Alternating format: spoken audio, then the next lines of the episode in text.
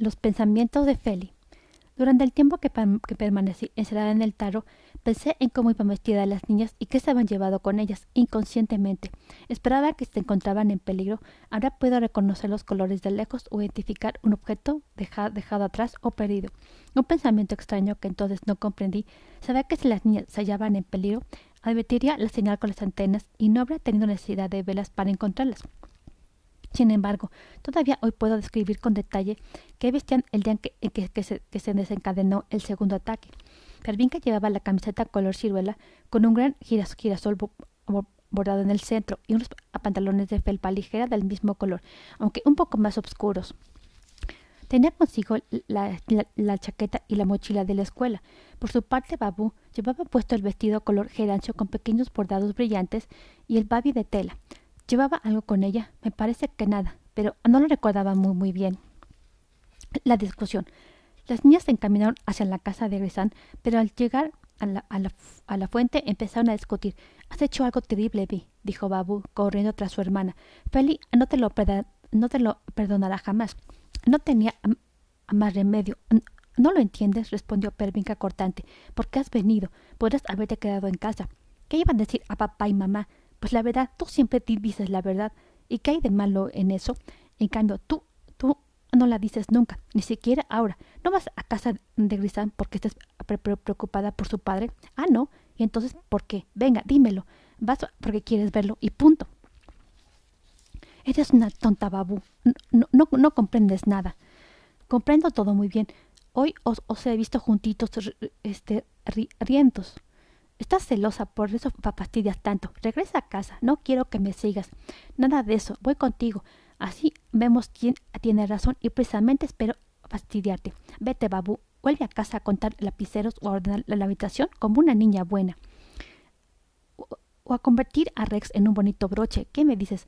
Oh, babu, tú no sabrás ni convertir a un sapo en una rana. No, no, no, no tienes el poder ni el coraje. ¿Cómo no has tenido coraje para decir a Grisam que estás enamorada de él y que no, no quieres que nosotros dos seamos amigos? Vanilla sintió que los ojos se, le llenaban de lágrimas. Te odio, Vi, te odio con todo mi corazón y espero no verte más, dijo con rabia. Pervinca se puso a correr lo más, lo más deprisa que pudo y desapareció en las calles del pueblo. Al quedarse sola, Vanilla no supo qué hacer, seguir a su hermana ni pensarlo, y en casa recibiría una buena regañina. Decidió ir a sentarse a la plaza aquella hora y con aquel calor estaría vacía y nadie la, vería llorar aparte de Roble. El viejo árbol se percató enseguida de la presencia de la niña. ¿Qué sucede, pequeña Periwinkle? Pareces una corteza de tan, de tan ceñuda. Me he peleado con mi hermana, respondió Vainilla arrastrando los pies. Oh, acabo de verla correr como si la persiguiera el fuego. Ya. Ven, Ven a sentarte a la sombra, pequeña Periwinkle. Si te quedas más al sol, las lágrimas empezarán a hervirte en la cara. Vanilla se dejó caer en uno de los bancos que rodeaban el tronco de roble. A sus pies podía verse aún las huellas de la tormenta.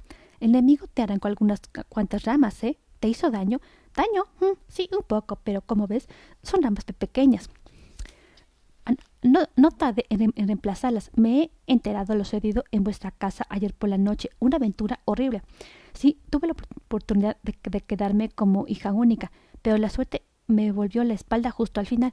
Oh, usas tu lengua como un, un cuchillo. E, eso sí, eso sí que hace daño. No he empezado yo, ha sido ella, esta víbora de Pervinca.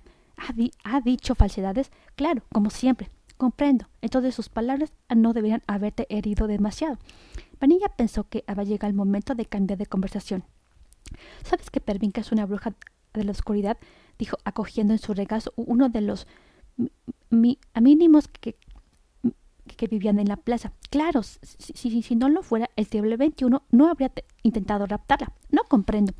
El enemigo rapta a los magos de la oscuridad para, para convencerles de que se pasen a su bando. ¿No lo sabías?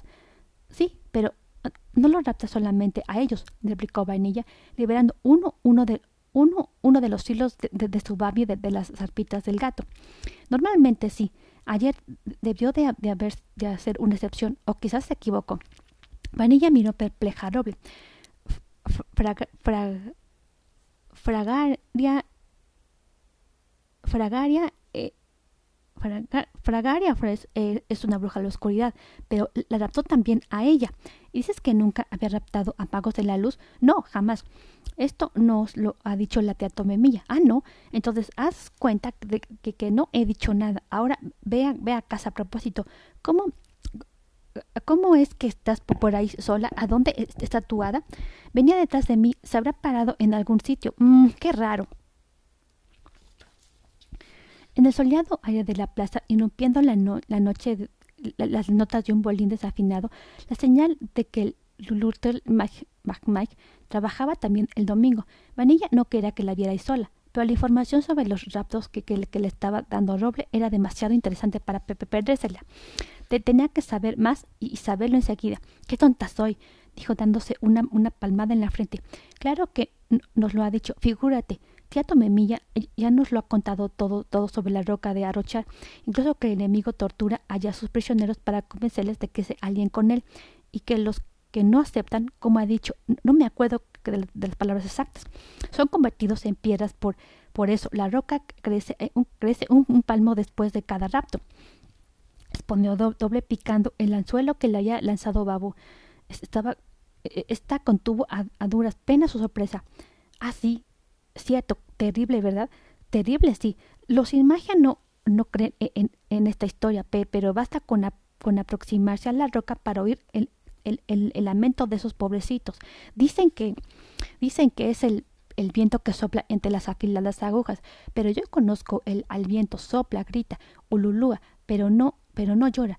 Cuando se sube al, al monte Adum, se oye el, el, llanto de los, de los magos y las brujas de la oscuridad, prisioneros para siempre. ¿Sabías eso? Tengo que avisar a Pervinca, exclamó Vainilla saltando del banco, un movimiento que, no le gustó nada al gato. ¿Cómo? Nada bueno. Bueno, que tengo que ir, que tengo que ir a buscar a mi hermana. Mamá no, nos espera para comer y se está haciendo tarde. Gracias, gracias por la, eh, por la compañía. Nos vemos más tarde. Roble movió las ramas que en gesto de despedida. Mm, siento un extraño olor, dijo después para sí. María se puso a correr hacia la casa de, los Bulldog. Eh, ya no le importaba la, discusión, lo único que, quería era, era, era, ver a su, hermana y, poner, y ponerle al corriente, corriente de sus nuevos descubrimientos. Pero cuando llegó, sus buenos propósitos se, se convirtieron súbitamente en humo. A través de las barras desde la cancela, vio a Pervinca sacar de la mochila el pergamino del reglamento mágico, mientras Rizam sostenía papel y pluma. Vi había decidido escribir el contrarreglamento con él, porque cuando se, se, lo había pedido a ella, había aceptado con entusiasmo. Le había hecho mil cumplidos por, por, la idea y le había dado su máximo, su máximo apoyo para reunir firmas. Creía en aquel proyecto. Le agradaba la idea de realizarlo con su hermana. ¿Por qué Pevinka la, había excluido? Estaba enamorada de Grisam, pues, y él estaba enamorado de ella. Escondida entre las grandes hortensias que, que cubrían el muro vainilla, vio al joven mago sacar algo que, que, tenía escondido a sus espaldas. Era una cajita roja con un lazo dorado.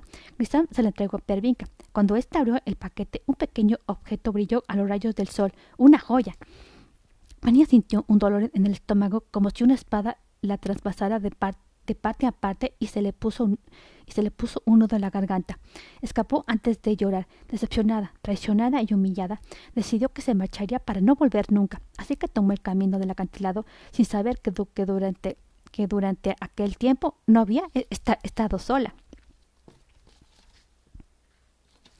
Mientras tanto, en casa, En Mitaro, oí a los mayores avisar a las niñas para que bajaran a comer. Niñas, la comida está lista. Esperé a que, a que alguien subiera a buscarlas, pero acudieron muy tarde, demasiado tarde, cuando ya estaba tendida la trampa.